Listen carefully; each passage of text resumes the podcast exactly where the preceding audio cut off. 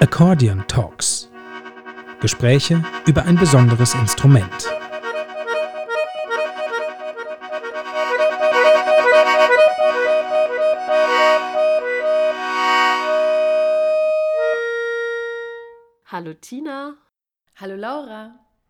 Schön dich zu sehen. Es ist, es ist auch schön, dich zu sehen. Nun dürfen unsere HörerInnen natürlich nicht glauben, dass wir uns hier tatsächlich sehen, aber immerhin ein WhatsApp-Call. Wie, wie sieht die Akkordeon, dein Akkordeon live derzeit so aus? Also mein persönliches Akkordeon steht meistens leider still. Dafür wird manchmal Klavier geklimpert. Aber ich glaube, deins bewegt sich doch wieder recht, recht intensiv, oder? Behände, ja. Ja. Sowohl mein kleines als auch mein großes. Mein kleines ähm, macht sich bereit für, für irische Open Airs im Sommer. Und das große wird wieder am Akkordeonorchester wild geschüttelt, was sehr schön ist, weil wir tatsächlich mal wieder ein Jahreskonzert planen. Und außerdem habe ich ja so eine nette Nachbarin hier in der Straße, die auch Akkordeon spielt, was ja ein Glücksfall ist. Und wir bereiten gerade ein kleines Balkonkonzert vor mit Akkordeon, aber auch coolen anderen Instrumenten wie Melodika und Stylophon. Stylophon. Das klingt wie, wie, wie ein Haarprodukt. das stimmt, so klingt es tatsächlich. Aber es ist vor allem so ein bisschen elektronisch und sehr nervig auf Dauer, aber für einen Gag ist es, glaube ich, gut. Das Schöne ist natürlich, wir, wir, wir sehen uns nicht nur, sondern wir haben auch eine neue Folge Accordion Talks anzupreisen die wir soeben aufgenommen haben und die uns, glaube ich, immer noch so ein bisschen positiv nachhängt, oder? Also ich, ich bin gerade noch so ein bisschen am drüber nachdenken. Wir hatten ein sehr anregendes und auch mit Ideen gespicktes Gespräch mit einem Schweizer Komponisten und Musiker, Mario Batkovic, der Akkordeon spielt, aber nicht unbedingt sich Akkordeonist nennen würde. Und da merkt man vielleicht schon, dass sich da doch ein paar Welten auftun, die er im Interview auch ganz toll beschreibt. Also es geht gar nicht darum, irgendwie die Akkordeonwelt klein zu reden, sondern vielmehr eigentlich die, die Vielfalt und die, die Möglichkeiten des Akkordeons groß zu reden. So würde ich das vielleicht beschreiben. Ja, das hast du schön gesagt. Das war auch für uns ganz spannend. Mario war ein, genau, ein super Interview oder ein super Gesprächspartner, weil es wirklich einfach ganz interessant und er eine ganz eigene Art hat, auch über seine Musik zu sprechen und auch Bilder dazu zu finden. Ja, wie sie, wie sie funktioniert, aber auch was sie für ihn macht, was sie mit ihm macht und vor allem, was er mit ihr macht, wenn man das so sagen kann. Genau, also super spannend. Wir haben ja am Anfang, glaube ich, überlegt, ganz viel über ähm, Filmmusik mit ihm sprechen zu wollen, weil er eben komponiert für Filme, aber auch für tatsächlich für, für Games, für Computerspiele aber auch ähm, genau kürzlich ein super Album rausgebracht hat und ist auch derzeit auf Tour, was man uneingeschränkt empfehlen kann, auch um einfach nochmal. Es beschreibt eigentlich so, wenn man es hört, in Tönen ganz gut, was dieser Podcast eigentlich auch will, ne? Also so, das Akkordeon ist eben einfach total vielfältig und es klingt irgendwie, aber es klingt aber irgendwie auch immer anders. Und wie es klingt, wenn Mario es spielt, das äh, hört ihr natürlich in der angehängten Playlist, in der Accordion Talks Playlist. Und wie er beschreibt, wie er spielt, das hört ihr jetzt im Interview. Wir haben eine Einstiegsfrage, die wir eigentlich jeder Interviewpartnerin, jedem Interviewpartner stellen zum Warmwerden. Oder vielleicht ist es auch wie so ein, wie so ein Sprung ins kalte Akkordeonwasser. Die Frage oder Aufforderung vielmehr lautet, äh, beschreibe das Akkordeon in drei Worten. Größte Liebe meines Lebens, aber ich weiß nicht, äh, das sind schon mehrere als drei Wörter, oder? Das ist okay, zählt noch. Das ist in Ordnung. Liegt das drin? Also, ja. Wir kommen auch gleich so ein bisschen zum Thema, wie du überhaupt zum Akkordeon gekommen bist und vielleicht äh, verrätst du uns ja auch ein bisschen, wie es da zu den drei Wörtern gekommen ist. Also unsere erste Frage jetzt ist, wie war denn dein Weg zum Akkordeon und auch dein Weg zu der Musik, die du jetzt machst? Also der Weg zum Akkordeon, das habe ich schon recht oft erzählt eigentlich, aber ich nenne das eine glückliche Zwangsheirat. Denn ich komme aus einem Dorf ursprünglich, wo es nichts anderes gab außer äh, das Akkordeon. Also es war keine Konsumgesellschaft, sondern es waren Menschen, die sich selber Musik gemacht haben, sie Musik hören wollten. Und ich bin mit dem als Kleinkind also aufgewachsen und habe dann auch natürlich irgendwann mal das Akkordeon erhalten und dann ging es los mit diesem glücklichen Zwangsheirat. Wo kam das her, das Instrument? Ursprünglich ist das in ähm, Bosnien gewesen. Also ich bin in Bosnien auf die Welt gekommen und äh, das ist äh, in einem Dorf gewesen in Bosnien, äh, wo alte Männer bis 4 Uhr morgens äh, ganz viel Schnaps getrunken haben, gesungen haben. Das waren so die ersten Punks und Anarchisten, die ich kennengelernt habe, die sich nicht interessiert haben für irgendwelche Schallplatten oder Musik oder irgendwie weltpolitisches irgendwas, sondern einfach nur im Moment gelebt haben. Begleitet sich das immer noch? Dieses Bild, dieses ja, einfach freie Musizieren? dieses Bild begleitet mich natürlich immer noch sehr stark. Zwar nicht musikalisch, weil die haben sehr schreckliche Musik gemacht, aber es war die erste Punkmusik, die ich kennengelernt habe. Es war wirklich, es ging nicht darum, gute qualitative Musik zu machen, sondern äh, Musik im Moment zu machen, die, die einem eine Art Lebensgefühl geben. Und äh, ich muss ganz ehrlich sagen, wenn man dann irgendwann mal die ganze Welt sieht und entdeckt, wie viele verschiedene Musiken das es gibt, dass es irgendwann mal so ist, dass dass man fast das vermisst eigentlich, dieses, dieses anarchistische, äh, dieses naive, äh, dieses Unschuldige auch an dem. Und deswegen ähm, äh, ist es für mich nachher auch in meinem Leben ein bisschen kennzeichnend gewesen, so ein bisschen so anarchistisch oder punkmäßig drauf zu sein, obwohl ich eigentlich kein Punk bin und auch nicht wirklich Anarchist, aber dass ich immer ein bisschen suche oder versuche, das anzudeuten. Findest du, dass das Akkordeon als Instrument ganz gut passt zu dieser Einstellung? Ja, natürlich, weil es, weil, es, weil es unvollkommen ist. Es ist ein unvollkommenes Instrument. Das ist also, wenn wir von heutigem Punk reden, wenn wir reden von Punk damals äh, in der Entstehungsphase, dann sind das zwei verschiedene Sachen aus meiner Perspektive, auch politisch gesehen. Auch vom Statement her, nicht politisch, Entschuldigung, vom Statement her. Und das Akkordeon ist für mich in einer ähnlichen Form jetzt, ähm, es ist ein unvollkommenes Instrument. Es gibt ganz viel zu entdecken und äh, auch ganz viel zu akzeptieren. Weil in den letzten, ich sage jetzt mal so, in den letzten 50 Jahren hat sich zwar das technische Können vom Spiel her sehr weit entwickelt bei den Akkordeonisten, aber äh, aufnahmetechnisch hat sich da nichts geändert. Wir nehmen genau gleich auf wie vor 50 Jahren. Und wenn wir anschauen, was es äh, in, äh, in, der Gitarrenwelt zum Beispiel oder anderen Instrumenten, wie die Weiterentwicklung ist viel weit fortgeschrittener als bei uns. Ich fand es gerade spannend, dass du von Punk sprichst und Akkordeon in einem Satz. Das würden wohl die wenigsten Menschen so verwenden. Ich meine, du bist ja auch ständig ja, mit diesen Klischees auseinandergesetzt, nehme ich an, als Akkordeonspieler. Ist es etwas, was so abperlt oder was dich einfach gar nicht interessiert, weil du deinen eigenen Weg gefunden hast? Also erstens versuche ich natürlich nicht dieses Akkordeon-Fetisch zu bedienen, sage ich jetzt mal so. Wenn ich vom Akkordeon und Punk im gleichen Satz rede, dann meine ich nicht eben einen musikalischen Satz, sondern ich meine ein, ein, ein, eine Haltung, besser gesagt. Und, und, und äh, ich versuche diese Haltung zu vertreten, weil ich auch nicht diese Klischees bedienen möchte. Oder wenn ich sie bediene, dann nur um sie auszunützen, damit sie meiner Musik weiterhelfen. Wie kann das aussehen, wenn dir die Klischees quasi weiterhelfen in deiner Musik? Oder klingen ist wahrscheinlich das bessere ja, Wort. Das, das Lustige ist, dass wir äh, hier jetzt gemeinsam zehn Jahre lang studieren könnten, was für Klänge das Akkordeon äh, hervorbringt, dass ich spiele oder irgendjemand anderes von mir aus. Aber wenn man es hört, ist innerhalb von 30 Sekunden alles klar. Also es ist für mich eine Art vollkommene Sprache, die Sprache der Musik. Und ich selber habe mich ja auch nie wirklich als Akkordeonist gesehen, sondern als Musiker, der per Zufall genau dieses Instrument bekommen hat. Deswegen versuche ich auch dieses Musikinstrument nicht so zu behandeln, als wäre ich jetzt ein Akkordeonist, sondern mehr als jemand, der halt dieses Instrument als Mittel hat, aber ganz viel verschiedene Musik machen möchte.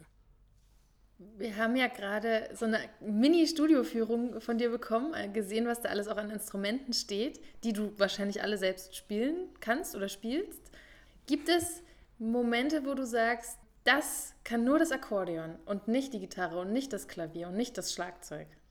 Also das Akkordeon kann schon mal eins, was alle diese anderen Instrumente nicht kann, nämlich 30 Jahre von meinem Leben zeichnen oder mehr eigentlich. Also ich habe mit diesem Instrument ein, mein ganzes Leben verbracht und das können alle diese Instrumente natürlich nicht. Also ich beherrsche es definitiv am besten. Aber es macht natürlich ganz viele andere Klänge, die, die, die, die andere Instrumente nicht machen können. Also ich bin definitiv viel limitierter auf anderen Instrumenten als auf dem Akkordeon. Und du hast ja jetzt, du bist ja dennoch, auch wenn du so deinen eigenen Weg suchst, bist du ja damit konfrontiert mit all diesen Bildern, die so Menschen über das Akkordeon Ständig. im Kopf haben. Und du wirst bestimmt auch immer wahrgenommen als der Akkordeonist. Jetzt hast du ja auch in deiner Karriere schon in ganz verschiedenen Formationen gespielt. Ne? Also ich habe gelesen, dass du früher in so Mundart und Schweizer Rockbands gespielt hast und jetzt bist du vielleicht auch eher so in der Alternative-Szene mit verortet. Wie, wie hat sich das so verändert, dieses Bild vom Akkordeonisten, mit dem du da konfrontiert bist? Ja, das hat sich schon ein bisschen verändert, weil man braucht so ähm, etwas, was man unterschätzt, wenn man das Instrument anfängt zu spielen. Also wenn man ein Kind ist und ein Instrument auswählt oder es einem in den Schoß fällt, wie bei mir, dann denkt man nicht darüber nach, ist es cool und kann ich leben davon? Werde ich Probleme haben im Leben oder nicht? Sondern man denkt zuerst mal, hey, ist der Klang cool oder nicht? Gefällt es mir oder gefällt es mir nicht? Und das ist ja an sich eine sehr schöne Sache eigentlich. Also diese, diese, diese First Contact, diese Liebe, die man zu den Tönen und Klängen entwickelt. Aber wenn man dann in der Realität ankommt, ist man dann immer wieder gezwungen, äh, mit diesen Klischees sich auseinanderzusetzen und da gibt es einen Nebeneffekt, der natürlich jetzt mir in den letzten Jahren geholfen hat, dass ich natürlich ein paar Sachen gemacht habe, die, die so eine Art Statement abgeben können. Ich nenne es ein Beispiel. Mein, mein Solo-Akkordeon-Album war im Rolling Stone Magazin, Magazin äh, Top 10 2017 Avantgarde-Bereich. Ich weiß nicht, wie viele andere Akkordeonisten in dieser Szene gespielt haben, aber es müssen, dürfen es wahrscheinlich nicht viele sein. Und das hilft natürlich, wenn man, oder wenn man irgendwie einen, einen großen Film macht oder ein, ein, ein Game äh, als Referenzen. Also all diese Referenzen helfen einem eigentlich äh, über dieses Klischees äh, wegzukommen. Aber man wird immer noch stigmatisiert als Akkordeonist.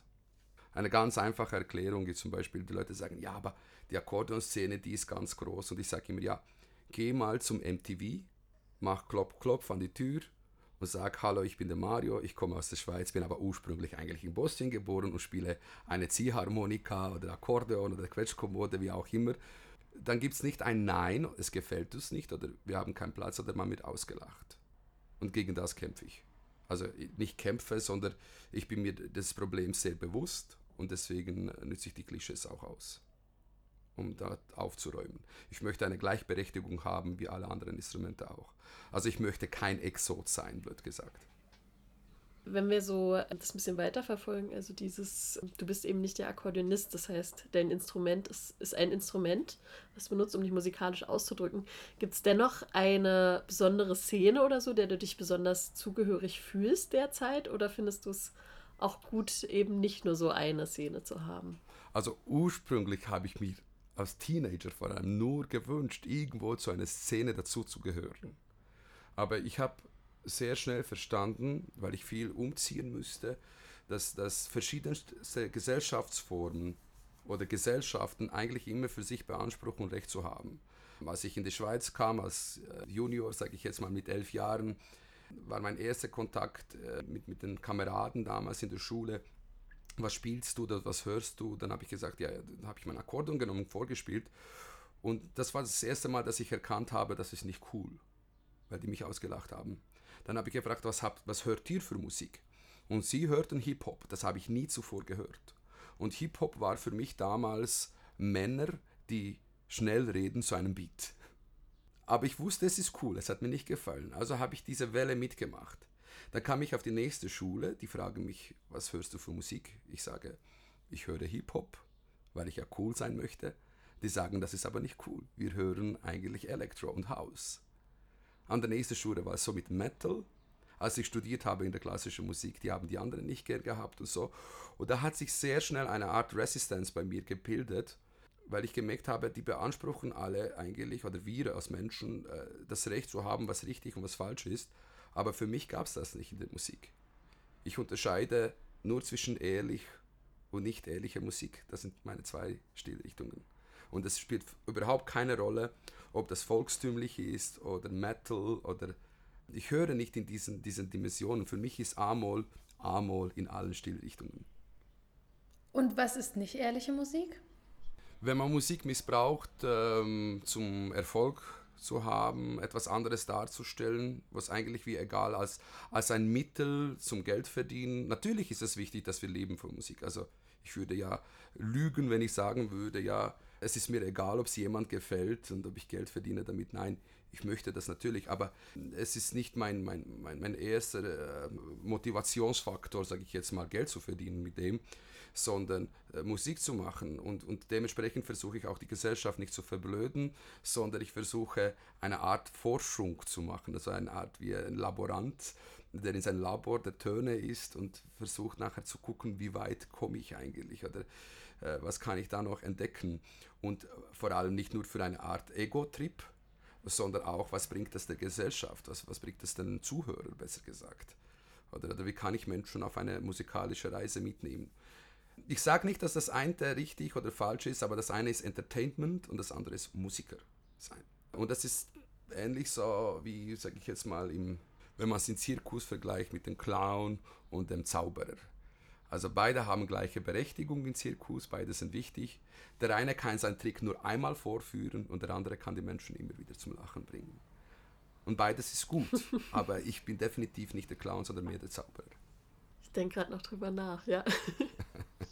Und mir gefällt auch total deine Metapher des Laboratoriums der, der Töne, wenn ich es mir gerade richtig gemerkt habe. Finde ich sehr schön, was ja auch genauso bedeutet, dass das eben auch ergebnisoffen ist, was dabei rauskommt. Ne? Also wir wissen noch nicht, was wir, wenn wir vorher was reingeben, dass dann völlig klar ist, was am Ende für Musik rauskommt. Und das ja, aber am das Anfang Ziel ist nicht, dass es allen gefällt. Aber am Anfang ist immer eine Idee, ein, ein etwas, also man muss ja etwas suchen, keine Ahnung, wenn man Forscher ist, will man ein Medikament gegen irgendetwas finden. Also am Anfang hat man eine Idee. Ich nenne diese Idee in meinem Fall Fantasie. Oder? Und deswegen sage ich auch gerne, ich bin ein professioneller Fantasist, weil das, was ich mache, ist eigentlich nichts anderes, außer versuchen, Fantasie in Materie umzuwandeln. Und, und, und, und das ist so ein, eigentlich wie mein, Job. Welche Rolle spielen dabei andere Musiker, zum Beispiel in diesem Laboratorium mitzuarbeiten? Also früher natürlich, in den jungen Jahren, also meine Ohren waren sehr offen. Also ich habe ich hab natürlich so vielen äh, großen, großartigen Musikern und, und äh, ich war Fan von ganz vielen verschiedenen äh, Stilrichtungen. So. Aber irgendwann mal habe ich war mir das wie zu klein, die Welt. Ich musste meine eigene, ich musste mich aus dieser Komfortszene äh, selber raus, rausbringen. Ich musste auf, auf, auf dieses Risikogebiet äh, gehen. Ich musste riskieren, um zu entdecken. Und ohne Risiko ja keine Spannung, das kennt man ja. Aber ich, ich musste diese bequemen, weißt du, äh, Tango gibt es ja schon. Und ich liebe Tango.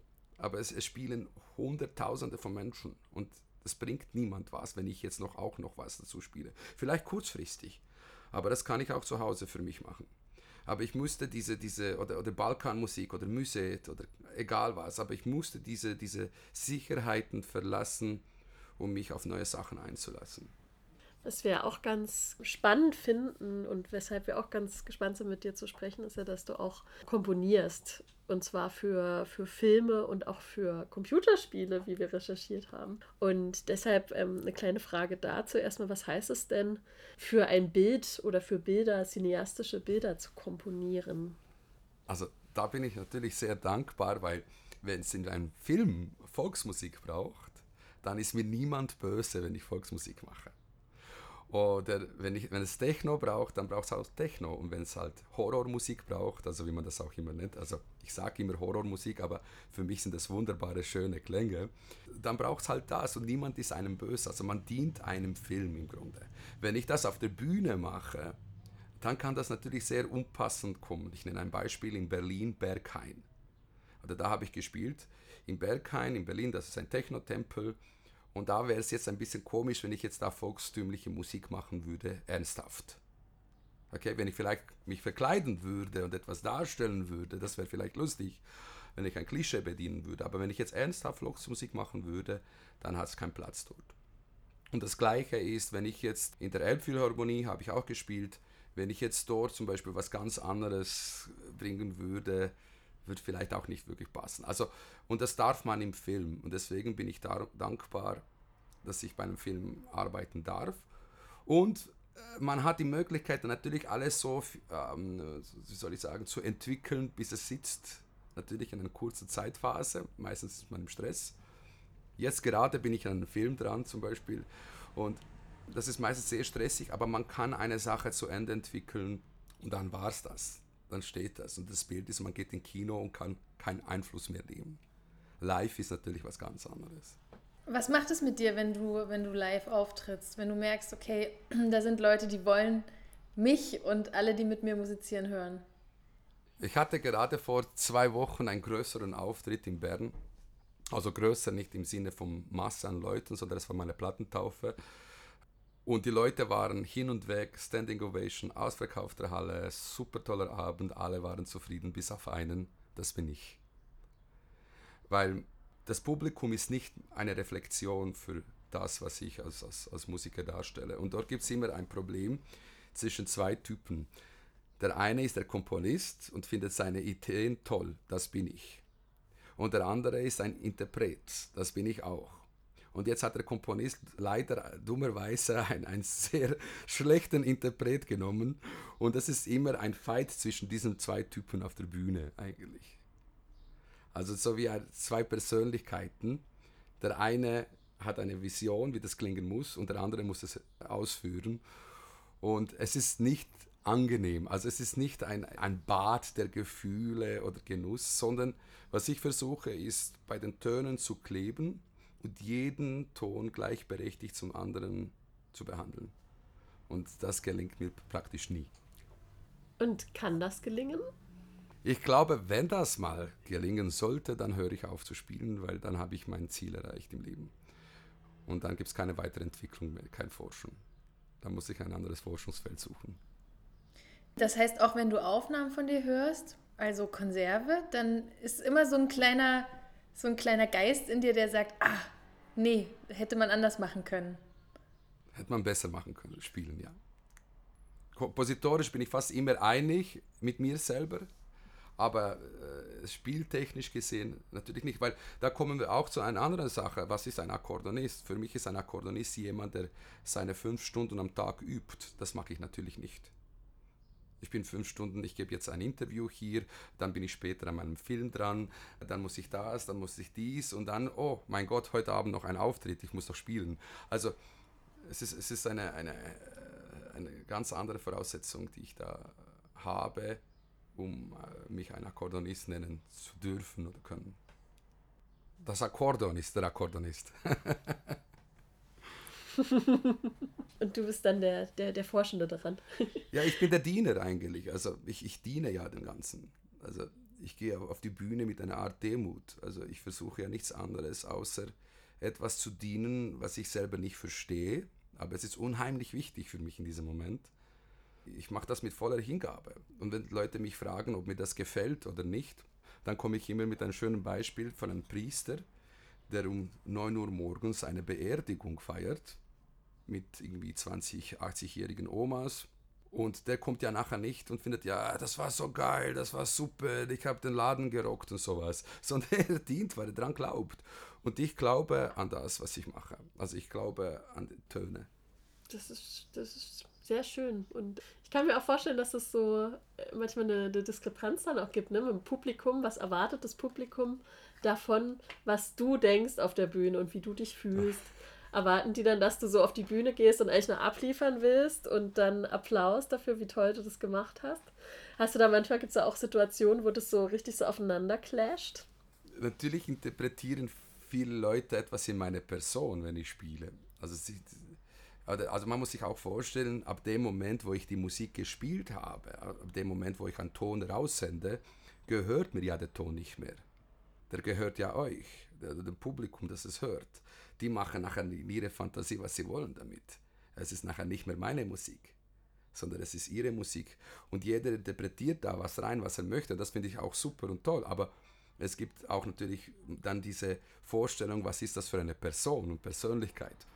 Und da habe ich natürlich immer so, äh, nicht Sorgen, sondern ich versuche das mehr mit Sorgfalt zu behandeln, indem ich zum Beispiel in der Mitte vom Konzert immer ein bisschen rede zum Publikum, eine Scherze mache, äh, erzähle, dass ich gerne ein Rockstar sein wollte und nie Akkordonist. Deswegen habe ich mir auch ein Plektrum machen lassen, ein Gitarrenplektrum, wo drauf steht Play Akkordeon und schmeißt es dann ins Publikum, so wie Guitar Hero. Oder, also um die Stereotypen zu brechen, auch dort bei meiner Person eigentlich im Grunde.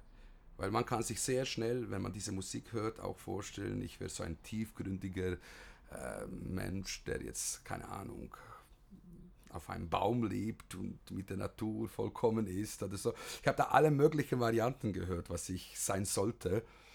Aber eben die Musik, die ist wichtig, ich bin nicht wichtig. Und die Musik, die nehme ich sehr ernst, mich selber nehme ich gar nicht ernst. Und, und das, das sind mir wichtige Sachen, die ich auch versuche dann auf der Bühne ab und zu äh, zu erklären. Und äh, ja, also ich versuche nicht meine Musik zu intellektualisieren, sage ich jetzt mal so. Die ist ja schon, was sie ist. Man muss nur die richtigen Wörter finden, sie zu erklären.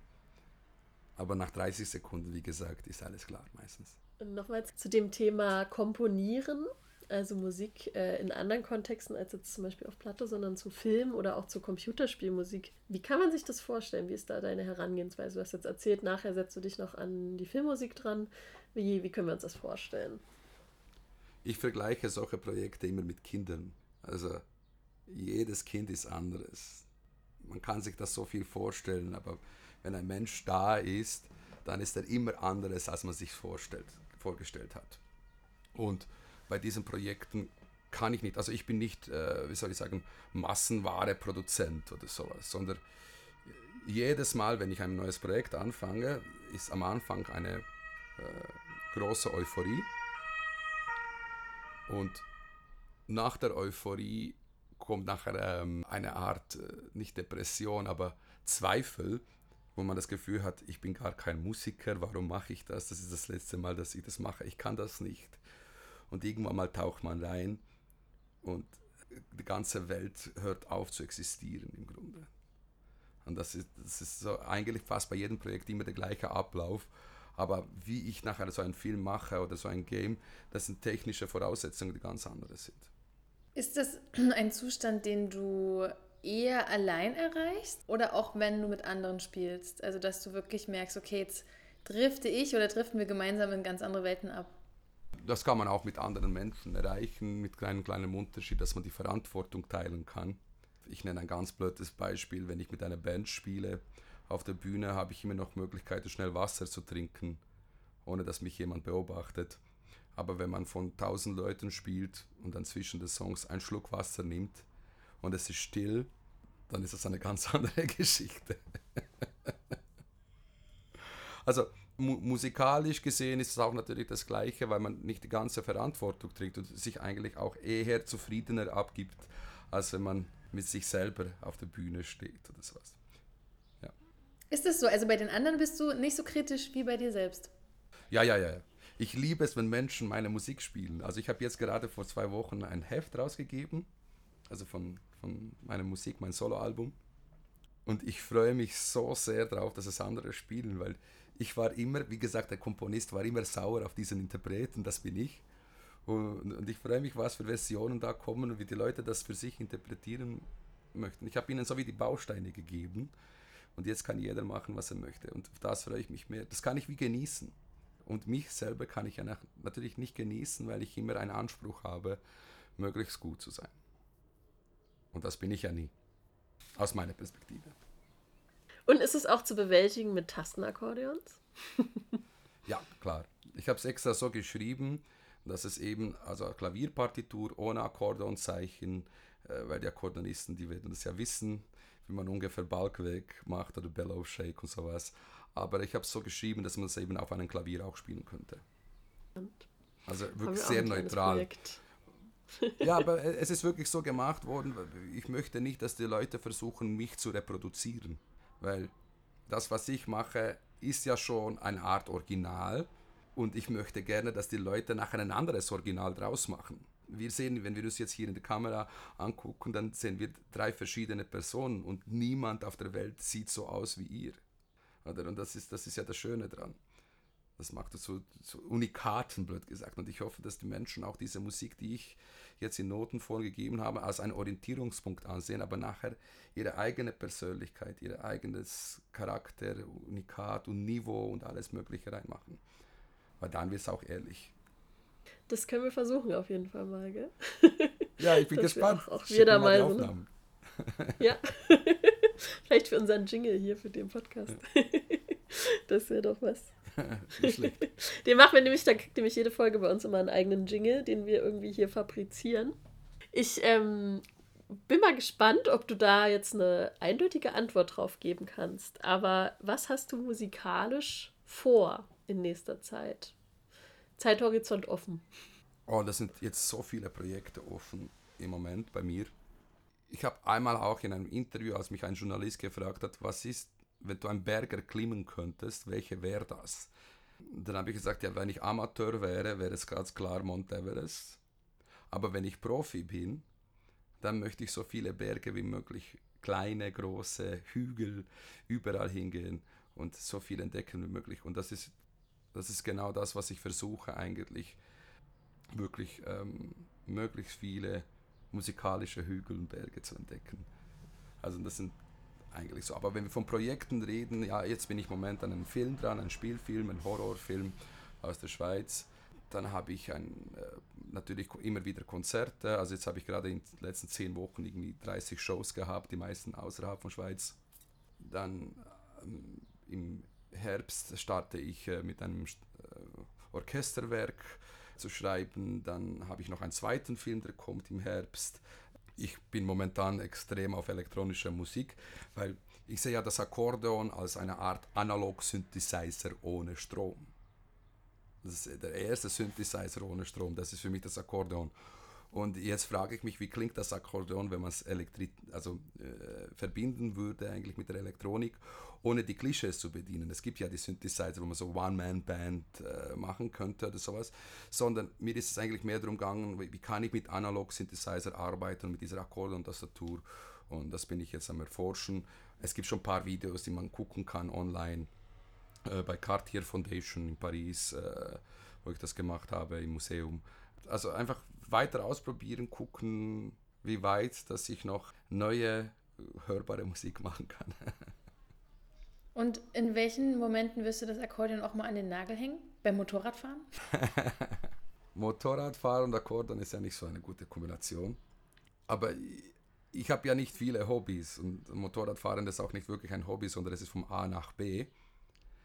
Aber ich genieße es, weil ich in diesen Momenten nichts machen muss, sondern einfach so äh, eine Art, ähm, wie soll ich sagen, äh, den ganzen intellektuell runterschrauben muss auf flieg nicht auf die Schnauze und, und dann hört auch ein bisschen die Gedanken und das ganze äh, Hirnspinnen und die, die, Musik auch für einen kurzen Moment auf.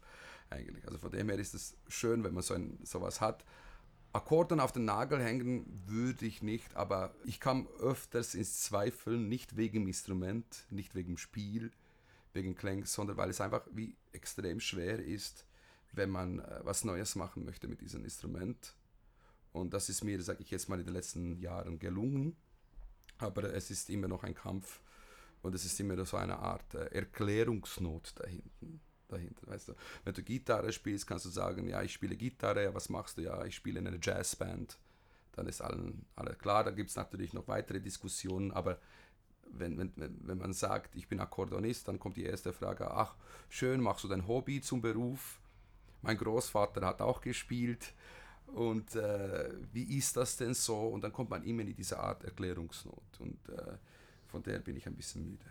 Danke. Ich bin ganz inspiriert, kann man das vielleicht nennen. Ne? Ich habe sehr viele neue Gedankengänge durch das Gespräch ja. bekommen.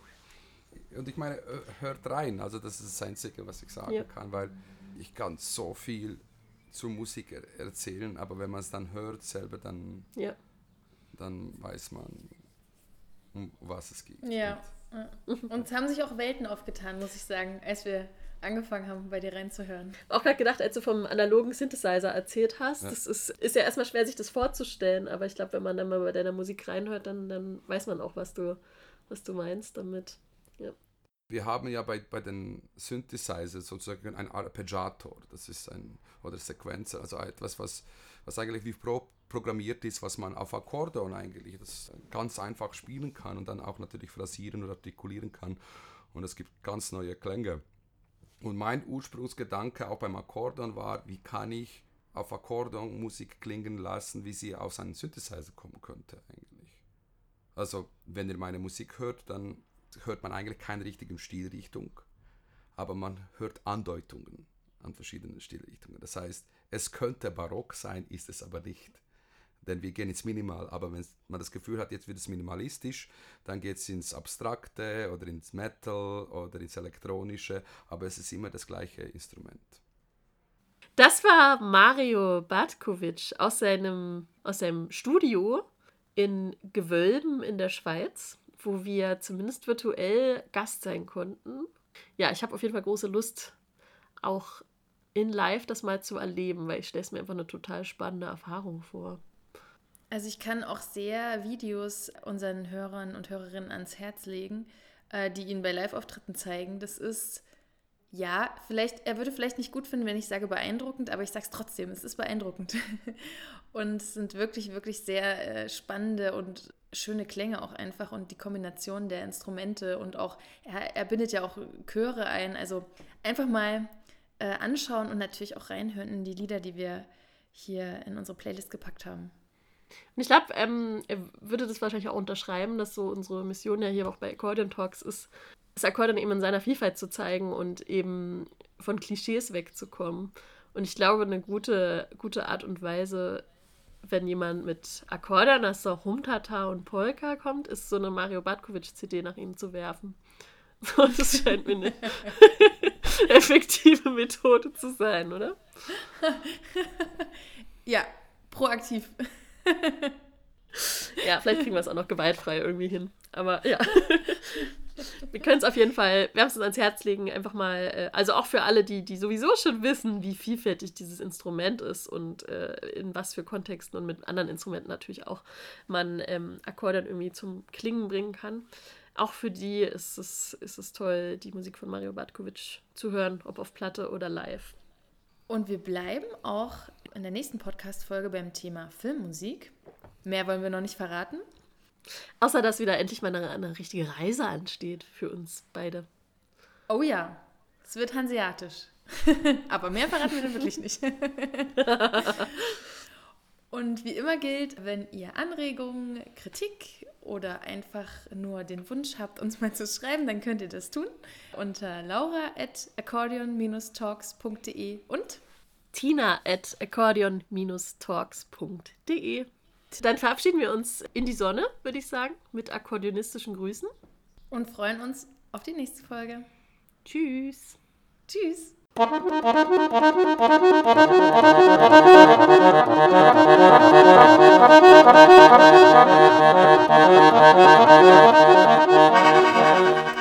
Accordion Talks. Gespräche über ein besonderes Instrument.